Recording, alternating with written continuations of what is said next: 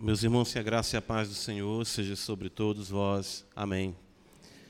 Que Deus possa ser exaltado acima de tudo e de todos, que o seu filho de fato cresça e que nós venhamos cada dia a diminuir.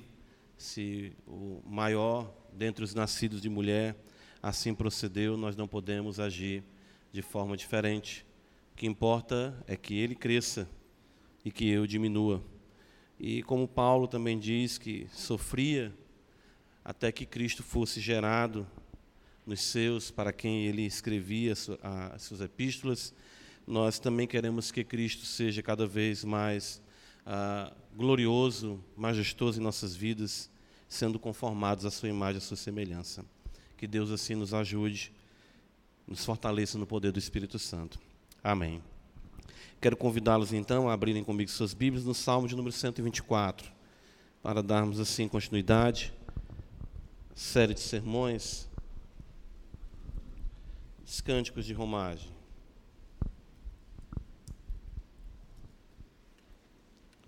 Salmo número 124.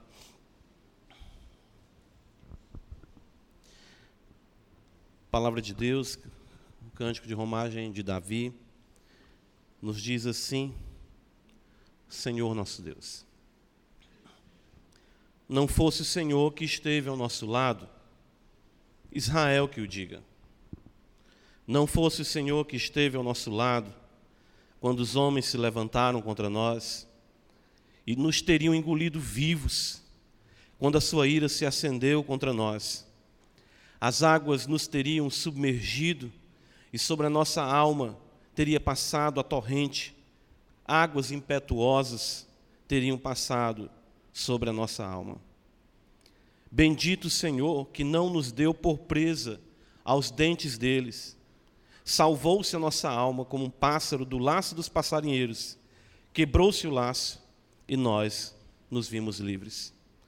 O nosso socorro está em o nome do Senhor, Criador do céu e da terra. Amém. Ó oh Deus, bendito Rei de todas as nações, para ti, Senhor, diante de ti, todas as coisas, de fato, são como que nada ante a tua majestade e a tua grandeza. E nós reconhecemos, ó Deus, a nossa pequenez e a necessidade que temos de ti e por isso aqui te invocamos no nome do Senhor Jesus Cristo e cremos no poder do Espírito Santo, suplicando o teu imenso favor sobre nossas vidas. Apesar de quem nós somos, apesar, Senhor, das nossas limitações, da limitação da nossa compreensão da tua grandeza, mesmo a que está revelada, nós te suplicamos, ó Deus, que o teu Espírito Santo tenha muito prazer tenha muito deleite em quebrantar os corações essa noite, na compreensão, no amor e na vivência das verdades expostas na tua santa palavra. Não a nós, Senhor, não a nós, mas ao teu nome da glória por amor de ti. Tu mesmo tens o prazer de que o teu povo veja a tua beleza e se deleite em ti, assim como tu mesmo se deleita em ti. Muitas vezes tu já afirmou que por amor do teu nome, por amor de ti, Tu fez maravilhas e libertou os teus servos, então, por amor de ti, para que nesta igreja, para que nesta cidade, nesse país, possa se dizer que só o Senhor é Deus, o Deus verdadeiro revelado em Israel e plenamente na face de nosso Senhor Jesus Cristo. Os deuses das nações são mentira, o Senhor fez os céus e a terra e providenciou tão grande salvação nos méritos do teu amado Filho, e nós te suplicamos, por amor a Ele e no nome dele, que tu seja conosco essa noite. E que tu possas, Senhor, abrir corações que ainda se encontram empedernidos, insensíveis, indiferentes e distantes, embora tantas vezes tenham ouvido a tua palavra neste lugar. Ó Deus, não deixe que o evangelho seja cheiro de morte para a morte, embora nós saibamos que isso aconteça, sei também que o teu desejo é que o evangelho seja cheiro de vida para a vida e de que homens e mulheres sejam alcançados por ti, jovens, crianças, ó Deus, e a tua glória sim se manifeste no meio do teu povo. Nos ajuda mais uma vez. por amor de Ti, Pai. Nós te suplicamos, em nome de Jesus. Amém. Meus irmãos, nós temos uh, tentado demonstrar que a sequência do pequeno saltério, que são os cânticos de romagem, eles trazem em si uma lógica na qual aquele que foi usado por Deus para compilar os mesmos, assim os organizou. Temos tentado observar isso, ah, percebendo a mensagem que aquele que foi usado por Deus para organizar o livro dos Salmos. Sabemos que Davi foi um dos seus compositores, sabemos que existem salmos de Moisés, de Salomão, de Asaf, enfim, de outros autores. Mas nós não temos a certeza, de fato, essa informação ah, dentro do contexto teológico, de quem os organizou. Mas sabemos da pessoa que, claro, por trás de tudo isso, organizou a, a compilação, a organização desses salmos, que foi o próprio Deus. Então, nós cremos sim na sequência que nos dá ah, uma perspectiva da vida cristã e abordando a mesma como uma peregrinação. Nós temos tentado ver isso como uma analogia para nós, uma ilustração, de fato, uma lição para nós. Como Paulo mesmo diz em 1 Coríntios 10, que tudo o que aconteceu com o povo de Israel foi para o nosso ensino. Para o nosso ensino, para que venhamos aprender. Tudo que a Escritura registrou é para a nossa consolação, para o nosso ensino. E a semelhança dos israelitas que peregrinavam rumo a Jerusalém, existe sim a, a nossa realidade como cristãos. John Bunyan, já no século XVII, destacava a vida do cristão como a vida de um peregrino. Seu clássico, né, a sua alegoria, o peregrino, ainda hoje continua conquistando milhões, milhões de corações que conseguem perceber a beleza e a singularidade nas suas alegorias da vida cristã, conforme ali é, escrita por John Bunyan. Então, nós vemos aqui um trilhar, um caminhar e no qual nós podemos observar o Senhor Deus nos transmitindo ensinamentos maravilhosos, para que venhamos entender o que é a caminhada cristã, a sua preciosidade, seus perigos, sua recompensa, consolo, os momentos de desamparo, os momentos de frustração, de frustração, enfim, tantas e tantas coisas que acometem a nós nessa caminhada, nessa longa caminhada, embora breve o nosso período aqui sobre a face da terra, nós sabemos que ainda, conforme o Deus assim nos conceder, iremos caminhar muito por sua imensa bondade. É, esse sermão eu gostaria de iniciar é, de uma forma não muito recomendada, talvez, por alguns, ah, vamos dizer assim, eh, pregadores, ou seja, eu quero ler outro texto, certo? É, após ter feito a leitura do meu texto principal essa noite com vocês. E vou explicar o porquê. Abra comigo no Evangelho de Mateus, embora nós iremos, claro, expor o Salmo 124. Mas, para que os irmãos entendam a nossa temática, conforme observamos neste salmo essa noite. Mateus capítulo 10, Jesus passa a discorrer de fato, a transmitir muitas instruções aos seus discípulos. E algumas delas são muito esquecidas por nós e são de uma gravidade a qual nós não devemos ignorar. Verso 16, Jesus diz: Eis que eu vos envio como ovelhas para o meio de lobos. Sede, portanto, prudentes como as serpentes e simples como as pombas. E acautelai-vos dos homens, porque vos entregarão aos tribunais e vos açoitarão nas suas sinagogas. Por minha causa sereis levado à presença de governadores e de reis, para lhes servir de testemunho a eles e aos gentios. E quando vos entregarem, não cuideis, ou em como, ou que haveis de falar, porque naquela hora vos será concedido o que haveis de dizer, visto que não sois vós os que falais, mas o Espírito de vosso Pai é quem fala em vós. Um irmão entregará a morte outro irmão, e o pai ao filho. Filhos haverá que se levantarão contra os progenitores e os matarão. Sereis odiados de todos por causa do meu nome.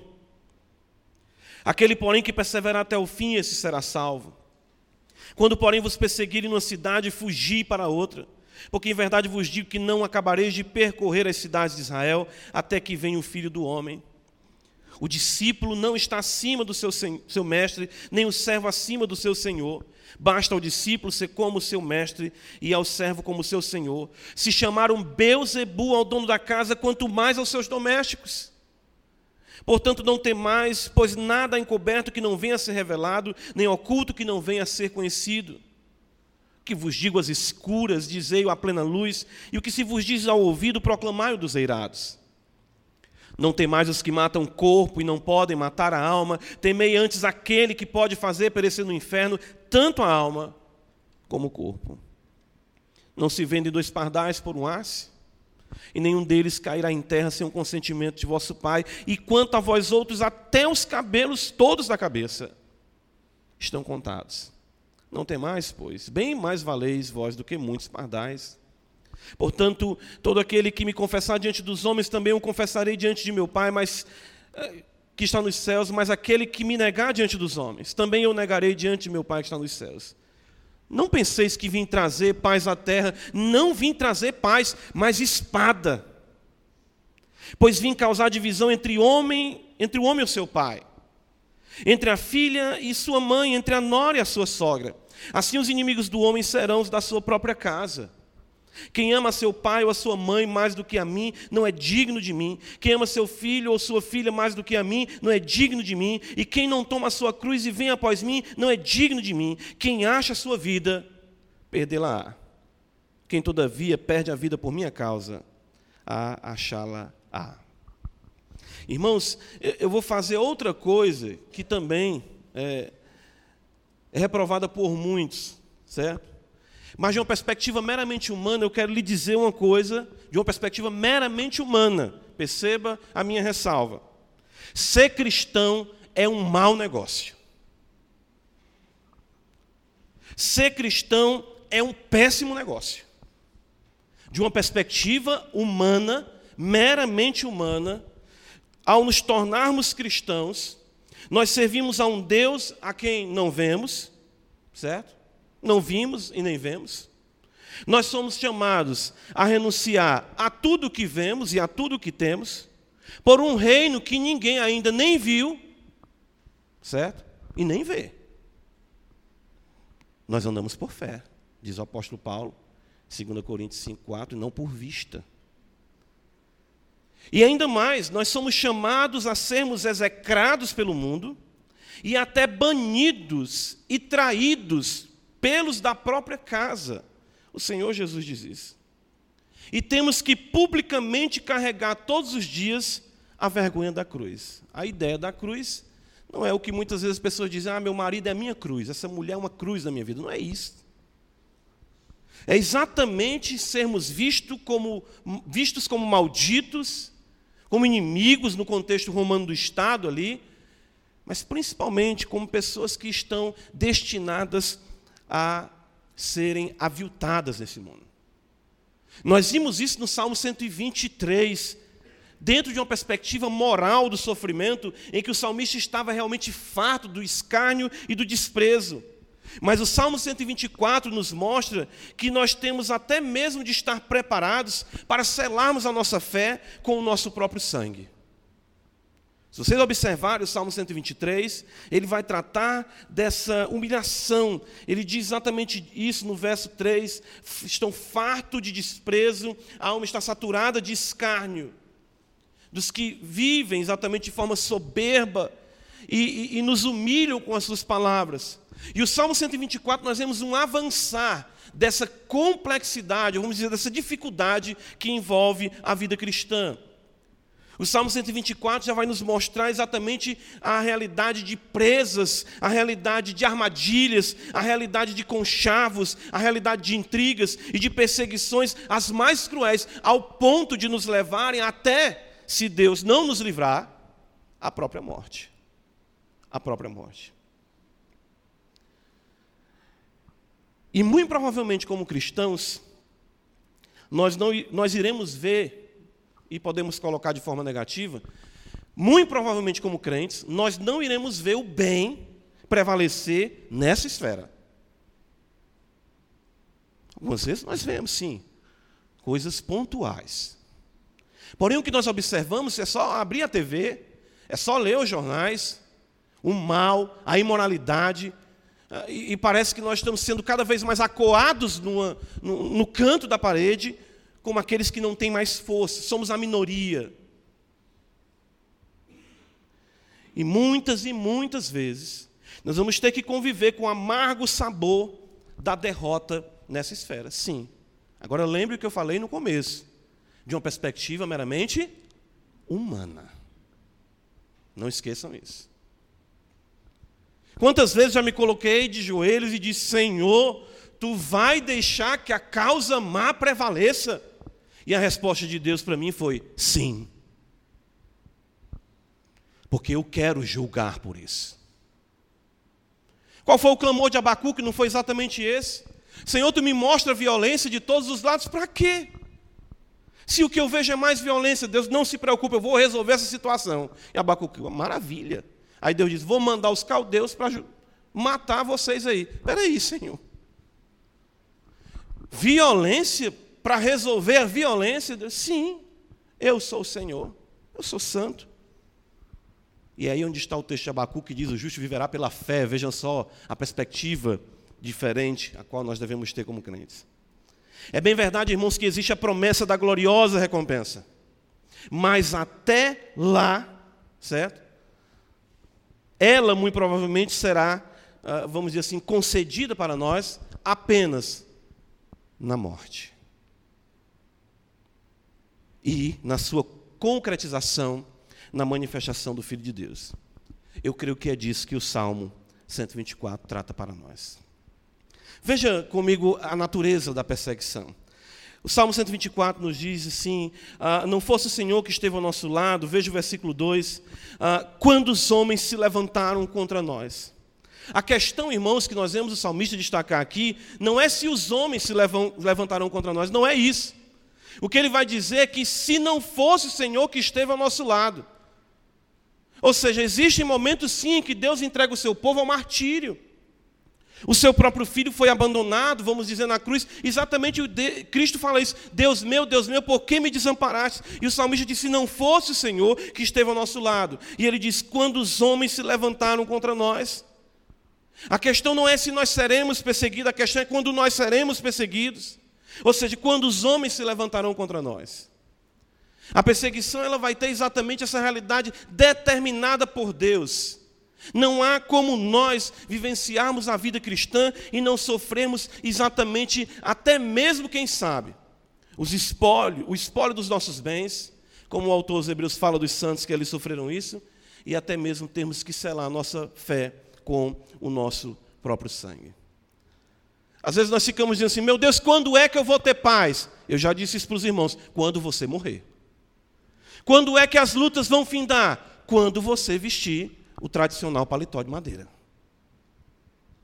Ou quando o Senhor Jesus Cristo voltar, aí sim. Mas o fato é que o salmista destaca essa realidade. Além do Salmo 123 destacar o opróbrio, a realidade aviltante do desprezo, do escárnio, ele mostra os homens se levantando. E ele não destaca apenas um ou outro, ele diz: quando os homens se levantaram contra nós. Eu lembro do Salmo 2, se você observar comigo, ele destaca exatamente isso. Ah, e vê essa beleza da sequência da ordem dos salmos. O salmo primeiro destaca o homem que anda com Deus. Nós sabemos que, claro, somente o Senhor Jesus pode perfeitamente cumprir esse salmo, mas, claro, para nós é o padrão para a vida piedosa como peregrinos que somos. E na sequência, observa, o Salmo primeiro diz que o homem que teme ao Senhor ah, não anda no caminho dos ímpios, né, não se detém, enfim, com os escarnecedores, ele ama a palavra, ele exatamente é como árvore. E olha o Salmo segundo. O que é que resulta a vida de piedade para aqueles que não vivem a piedade? Salmo segundo. Por que se enfurecem os gentios?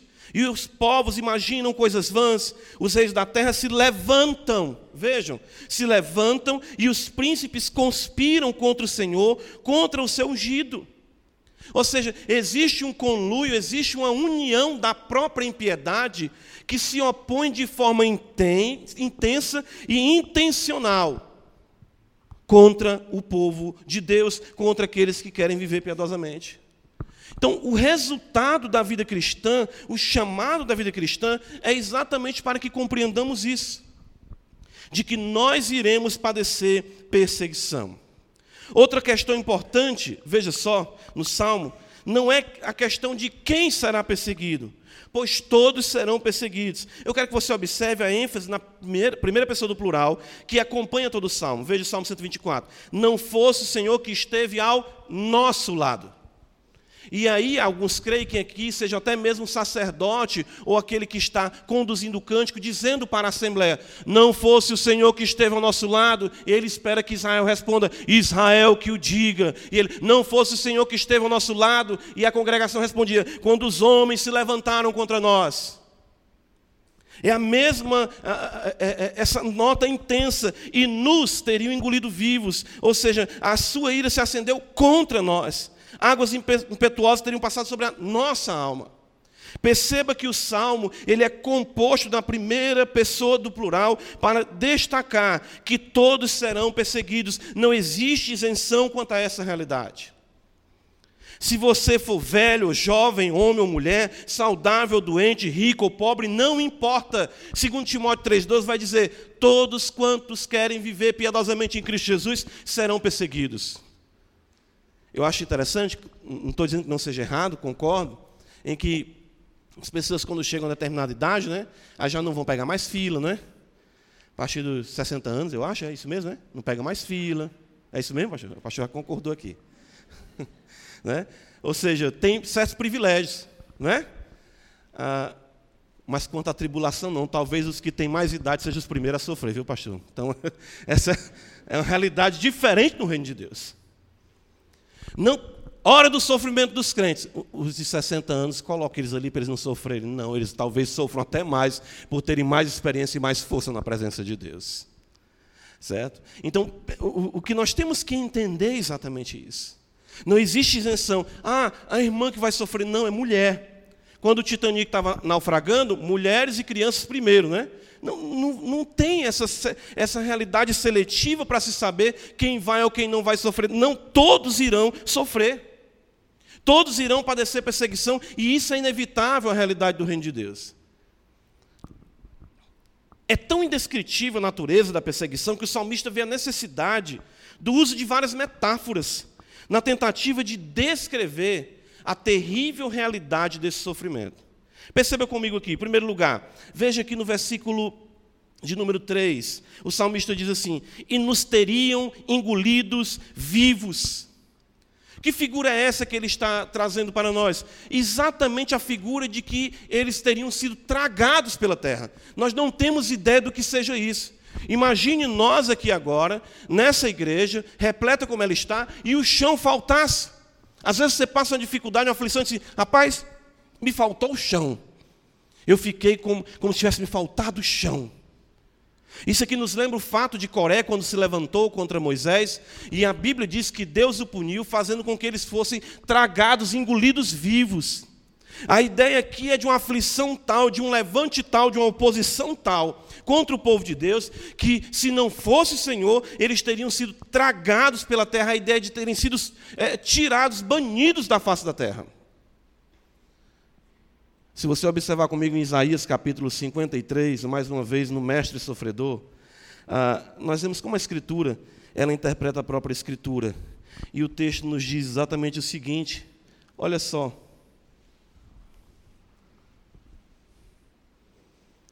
Isaías 53 vai dizer no versículo de número 8 por juízo opressor foi arrebatado, e de sua linhagem quem dela cogitou, porquanto foi cortado da terra dos viventes, por causa da transgressão do meu povo. Cristo foi como que engolido pela aflição, pela perseguição. Exatamente como nós lemos aqui em Filipenses capítulo 2, Jesus foi obediente, obediente até o quê? A morte. É exatamente isso que nós observamos no Salmo 124. A fidelidade a Deus, a perseverança na palavra de Deus, nos trará inevitavelmente isso. O Salmo 124, nas suas ricas metáforas, ainda nos apresenta o seguinte: olha só, versículo de número 4, as águas nos teriam submergido e sobre nossa alma teria passado a torrente, águas impetuosas teriam passado sobre a nossa alma. A angústia inigualável de um afogamento. Percebam isso. E a realidade do que ele está tratando aqui é bem conhecida do povo de Israel, tanto pela libertação que Deus dá quando faz com que o povo atravesse o Mar Vermelho, quando o povo passa o Jordão a pé enxuto, mas também aqui se evoca exatamente o juízo de Deus, o dilúvio que veio sobre a terra. E a ideia de que essa oposição, essa perseguição, é ao ponto de, de ser algo extremamente agonizante. Quem já teve essa experiência de passar por um afogamento, de quase se afogar, eu já tive, é algo realmente eh, terrível. A ideia é exatamente das águas impetuosas, algumas versões tra trazem até assim, águas orgulhosas, nada pode deter, como que essa enxurrada, um tsunami de aflição que veio sobre a vida do salmista, que veio sobre a vida do povo de Israel. Irmãos, que situação difícil. Mas é exatamente isso que o peregrino canta para nós aqui essa noite. Veja mais ainda o versículo 6, outra metáfora, e essa também é terrível. Bendito o Senhor que não nos deu por presa aos dentes dele. A ideia aqui é de exatamente ser despedaçado por uma fera a ira dos homens contra o Senhor Jesus, a ira dos homens contra o próprio Deus, e que, claro, se reflete no seu povo, a igreja, é uma ira tal que, se os homens pudessem, eles nos despedaçariam e de forma cruel, dolorosa, massacrante, como se exatamente os nossos ossos forem triturados pela sua ira, pelo seu desejo, pela sua sede de sangue. Eu lembro aqui da escritura de Daniel, capítulo 6, quando aqueles homens conspiraram contra Daniel, e Daniel foi lançado na cova dos leões, e a Bíblia diz que Deus enviou o seu anjo e fechou a boca dos leões. Mas aqueles homens, quando o rei ali o enviou, aqueles homens que haviam conspirado contra Daniel dentro da cova, a Bíblia diz que mal eles chegaram ao fundo da cova e os, e os leões esmigalharam os seus ossos. A ideia aqui do salmista é essa: eles eh, eles querem nos moer, nos triturar, exatamente nos seus dentes como animais ferozes. E ainda mais, versículo de número 7, veja ah, como isso é interessante. Salvou-se a nossa alma como um pássaro do laço dos passarinheiros, quebrou-se o laço e nós nos vimos livres. A realidade ardilosa da armadilha, da cilada, preparada o laço dos passarinheiros, os caçadores, que armam exatamente as suas armadilhas para enredar aqueles que servem, aqueles que andam com o Senhor Deus. 2 Coríntios capítulo 1, abre comigo a escritura, vai nos ajudar então a entender a natureza dessa aflição que eu creio que o apóstolo Paulo também passou.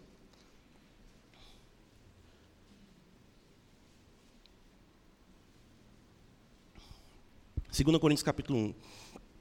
Paulo diz no versículo 8: Porque não queremos, irmãos, que ignoreis a natureza da tribulação que, nós, que nos sobreveio na Ásia. Porquanto foi acima das nossas forças, a ponto de desesperarmos até da própria vida.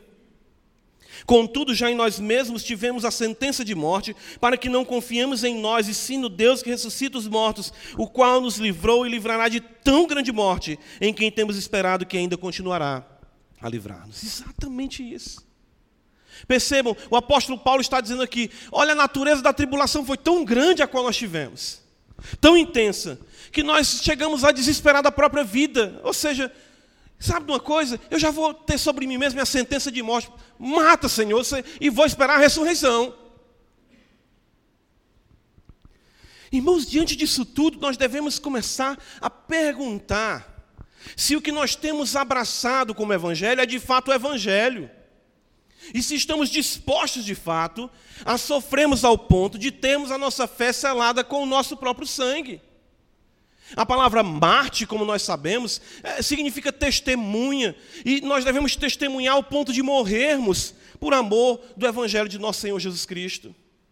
Eu não sei de onde se tirou essa ideia de evangelho fácil, de evangelho simples, no sentido de quê? De que nós não iremos passar dificuldade, porque todo o poder no céu e na terra está a nosso favor. Sim, está. Porém, ele não se manifestará na maioria das vezes como nós queremos. É da vontade do Senhor que o seu povo seja aperfeiçoado dessa maneira.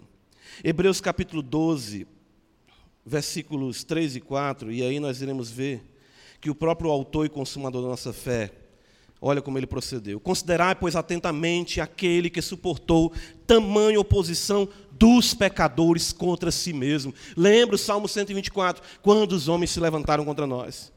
Porque, para que não vos fatigueis desmaiando em vossas almas. Versículo 4: Ora, na vossa luta contra o pecado, ainda, ainda não tendes resistido até ao sangue. Quem de nós aqui já sangrou pelo Evangelho? Quem de nós aqui já foi apedrejado em praça pública? Quem de nós aqui já foi chibateado publicamente? Quem de nós aqui passou alguma dificuldade? Se alguma obra nós vamos fazer para Cristo, já ficamos preocupados. Lá naquele bairro é perigoso? Onde é que vai ser o estudo essa semana? Não, vai ser lá no industrial, bem aí, pertinho. Né? Aí alguém vai dizer assim: não é muito longe, eu não vou não. Não, mas tem o carro, mas tem o trânsito. Os nossos sofrimentos são os sofrimentos do trânsito. São os sofrimentos de nós não queremos ter mais tempo para servirmos a Deus, enquanto o autor sagrado está dizendo para nós. Cristo viveu piedosamente e ele não fez caso da ignomínia, porque ele estava considerando atentamente a recompensa, mas ele suportou intensa oposição dos pecadores. E o fato dele ter suportado isso, diz o autor sagrado, deve nos levar a não nos desmaiarmos em nossas almas, mas na nossa luta temos a certeza de que devemos sofrer até o ponto de derramarmos o nosso próprio sangue. Eu gosto do Evangelho de Lucas, quando Jesus vem caminhando e uma multidão, de fato multidões o seguiu, ele se volta para eles e diz: Olha, quem não abandonar exatamente, quem não renunciar à sua vida, quem não renunciar a tudo quanto tem, não pode ser meu discípulo. E Jesus, ele exatamente diz isso por três vezes naquela passagem de Lucas: Não pode ser meu discípulo, não pode ser meu discípulo, não pode ser meu discípulo. E ele ainda conta duas parábolas: uma parábola que envolve a construção de uma torre, e uma parábola que envolve o fato de você se envolver numa guerra. Você deve, de fato, calcular os custos do discipulado. E a realidade de que você estará numa batalha intensa e sempre numa minoria contra um exército bem maior que virá contra você. É que Cristo diz. Considere se com tantos soldados você pode vencer aquela multidão de soldados que estão ali. Jesus nunca foi adepto, nunca ele abraçou conversões superficiais e ele nunca enganou ninguém quanto ao peso e à dificuldade que envolve o segui-lo, o obedecê-lo de forma nenhuma.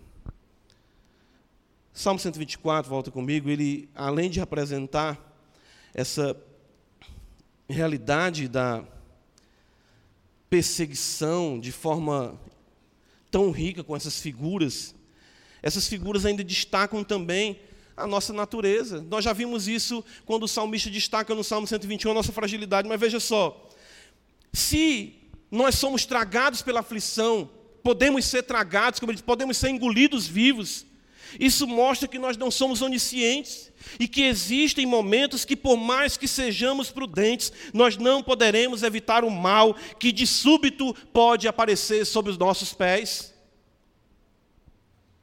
Como é que você sabe? Você está aqui hoje e de repente você não sabe.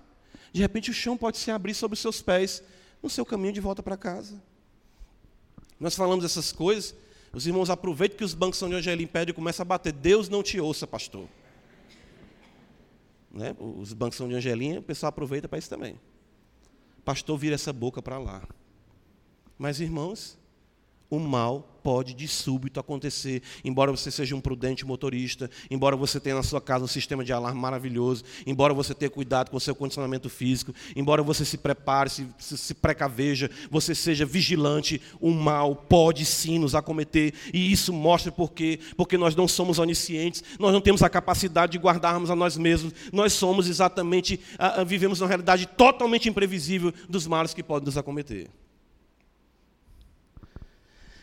E se nós podemos ser tragados por uma correnteza, por um tsunami, isso mostra também que nós somos impotentes ante a realidade de um dilúvio que pode acontecer também.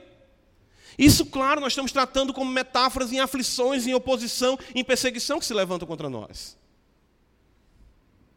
E isso mostra também, essas metáforas, que nós somos presas fáceis. Veja a ideia de eles nos teriam é, esmagados com seus dentes a figura que o salmista apresenta para o povo de Israel, ele mesmo, é que eles são apenas presa, presas fáceis. O povo de Israel nunca foi um povo, de fato, é, com capacidade bélica. Deus os proibia até mesmo de ter cavalos para que não confiassem nos cavalos. As vitórias de Israel se davam com um grito, rodeando muralha, exatamente fazendo o que? Quebrando cântaro, com a tocha na mão. Deus é que dava vitória ao seu povo, porque o seu povo era frágil demais. E Deus não queria de maneira nenhuma que seu povo tivesse a potência do Egito, a crueldade da Síria, ou mesmo os exércitos da Babilônia. Deus queria que o povo confiasse nele. Somos presas fáceis e ingênuas ante a sagacidade do predador e do caçador. É assim que o salmo nos pinta. O salmo pinta você que eu, sabe como que? Exatamente como um pardal. O texto aqui, a palavra utilizada pelo autor, como um pássaro, é a palavra que pode ser traduzida como um pardal. Salvou-se a nossa alma como um pardal do laço dos passarinheiros. Quebrou-se o laço e nós nos vimos livres. Certo? Então veja exatamente o que nós somos, ou o que podemos nós. Jó capítulo 25 nos dá exatamente uma pancada bem segura nessa realidade de nos acharmos tão capazes ou tão ah, poderosos, ou quem sabe hábeis para nos livrar, livrarmos das dificuldades que nos acometem constantemente. Jó 25, ah, eu separei esse texto porque eu lembro desse texto quando percebo, às vezes, eu mesmo querendo ser alguma coisa. Jó 25, versículo 6, diz: Quanto menos o homem que é gusano. Ou seja, como que um, uma larva, um, exatamente ele vai dizer no restante do versículo: o filho do homem que é verme. O que é que nós somos? A Escritura nos apresenta exatamente isso, e é assim que Deus olha para Jacó e diz: vermezinho de Jacó. É assim que a Escritura nos apresenta, e é exatamente diante dessa tão intensa perseguição que nós vemos a nossa fragilidade e o quanto nós somos necessitados e carentes do socorro do Senhor. Mas eu não quero dar aqui para vocês apenas, vamos dizer assim, as más notícias, né? porque o Evangelho tem as más notícias e tem as boas notícias. Por isso que o Evangelho é, são as boas novas. Ele diz: a ira de Deus está sobre você, mas ele diz: Jesus pagou o preço pelos teus pecados. É por isso então que ele vai dizer no Salmo 124, a natureza do libertador e da libertação. Veja só. Ele vai dizer no versículo 8: Nosso socorro está em o nome do Senhor, Criador dos céus e da terra. Somente Deus, que teve o poder para criar os céus e a terra e até hoje os suster, pode nos guardar. Irmão, sabe o que, é que o salmista está querendo dizer com isso? Ah, que o poder que Deus exerceu para criar os céus e a terra, ele está dizendo mais ou menos assim: eu vivo numa realidade tão perigosa, de uma perseguição tão intensa, eu sou tão frágil, eu sou esse gusano, esse verme, que somente a onipotência e toda essa majestade que foi utilizada para criar os céus e a terra é que pode me guardar. Nós esquecemos desse recurso. Ou seja, o fato de o mundo estar suspenso no nada, de toda a fauna, flora, enfim, seja tudo que for, você que é biólogo entende mais dessas definições do que eu. Mas toda a realidade da vida e a subsistência da mesma, ela só se mantém por conta de que o Onipotente as sustenta até hoje. E o que ele está dizendo exatamente é o seguinte: Deus, tu que criou os céus e a terra, tu que criou tudo que o olho vê e o que o olho não vê, Senhor, tu é o nosso socorro, somente o teu poder é que pode estar ao nosso lado para nos proteger, para exatamente nos livrar de tão grande perseguição. Percebem aqui? O salmista tem a, a, a, a visão da grandeza da perseguição, da sua fragilidade, ao ponto de dizer: Senhor, eu não quero que tu use a força que tu usou para abrir o Rio Jordão para me guardar, não. Eu preciso de mais. Eu não quero apenas a força que tu usou para abrir o mar vermelho para me guardar, não. Eu quero o teu poder, que tu trouxe resistência, o mar, o rio, a terra, para me guardar, porque eu preciso de ti. O nosso socorro está em o nome do Senhor que fez o céu e a terra. E mais ainda, veja que beleza.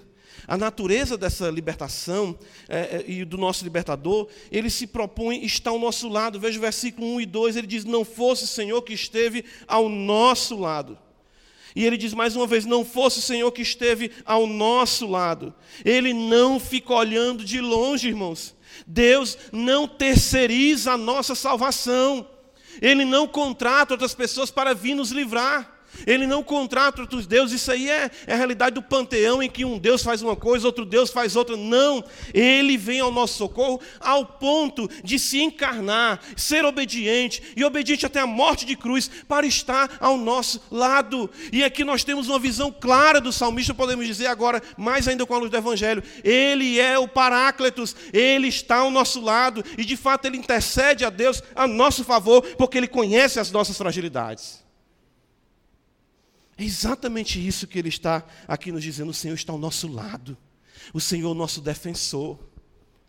Isso não quer dizer que nós não venhamos passar por tudo isso que nós estamos passando, mas sim que nós iremos passar com Ele ao nosso lado. Até mesmo quando Deus envia os seus anjos, nós sabemos que é a própria presença dele conosco, é a, a teofania, né, a sua manifestação em forma humana de muitas maneiras que ali se apresentou no Antigo Testamento e na sua manifestação plena em Jesus Cristo nosso Senhor.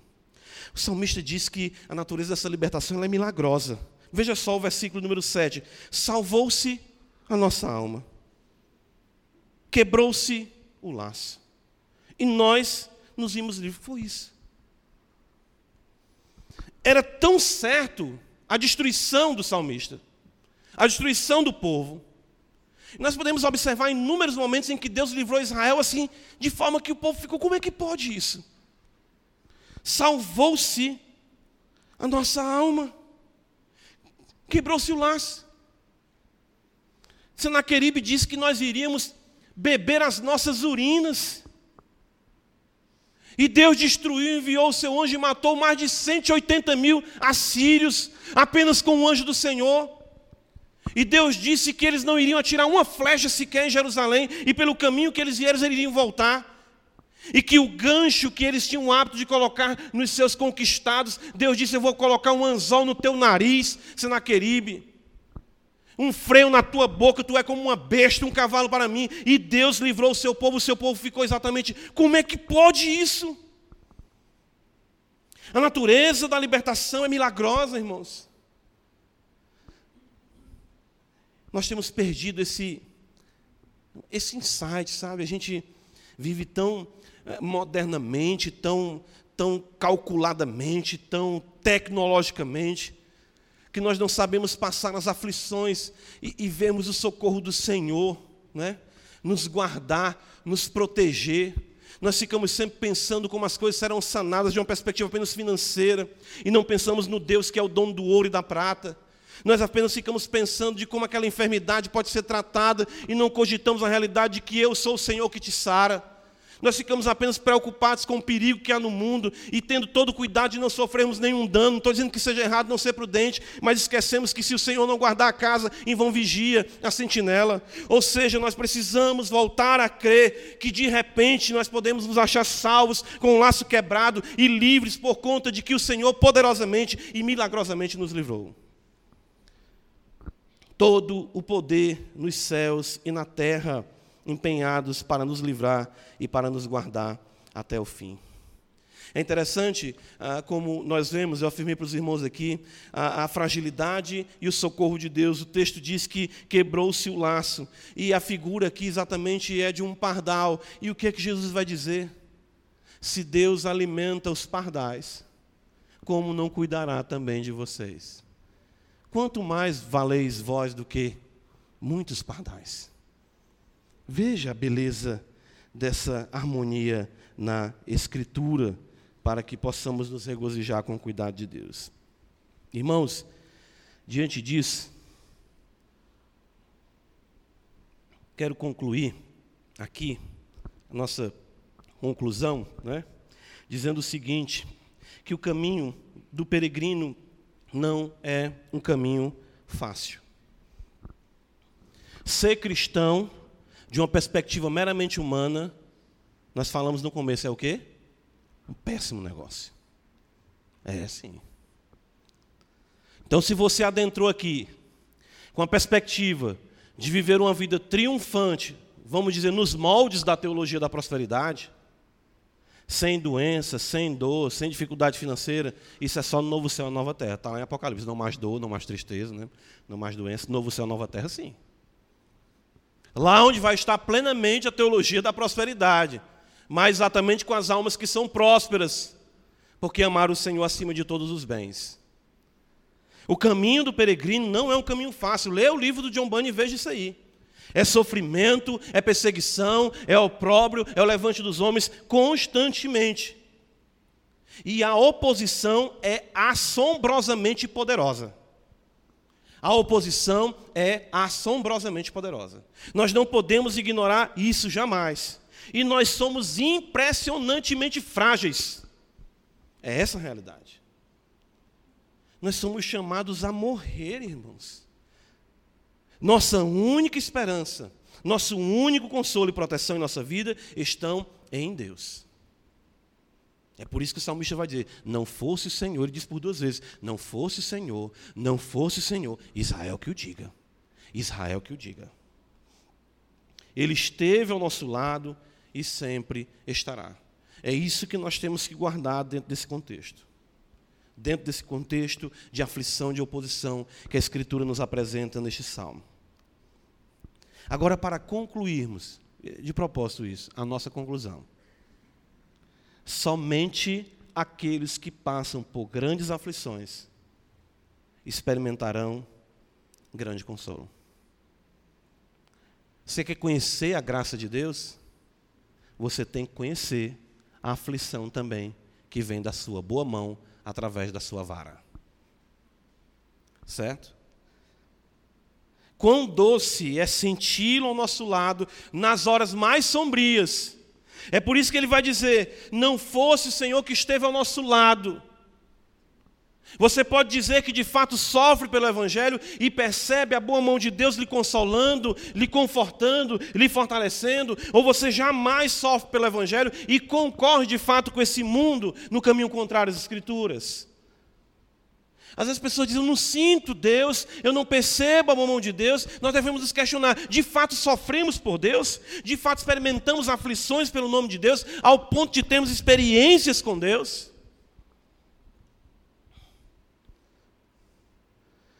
Uma das melhores coisas que podem acontecer a um pregador, ou daqueles que almejam ser pregadores, é que de fato sejam burilados na fornalha da aflição.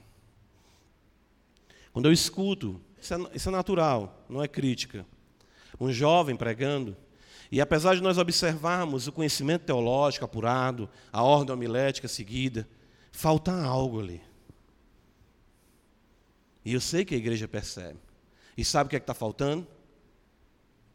As marcas de Cristo, que só vem com muita peia na caminhada cristã e no exercício da fé, para que haja realmente uma realidade substanciosa na mensagem transmitida pelo pregador. Você vai dizer, de fato, ele fala como eu sinto, ele fala com o sofrimento que eu tenho. Por conta de quê? Por conta de que a mensagem é comum, o sofrimento é comum e o Deus consolador é o mesmo. Quantos hinos de louvor vão saltar dos lábios dos aflitos peregrinos? Veja exatamente o versículo 6 do Salmo 124: Bendito o Senhor. A aflição nos traz isso. A oposição que nós enfrentamos faz com que nós íamos a cantar. Eu me lembro de um cântico antigo que dizia: Os mais belos hinos e poesias foram escritos em tribulação. As maiores aflições produzem os melhores hinos. Esses hinos hoje, eu, na presença do Senhor, eu quero pular, eu quero correr, porque nunca apanhou na vida. Minha vitória tem sabor de mel. Que conversa é essa, rapaz? Irmão com diabetes pode nem ter uma vitória dessa. Né?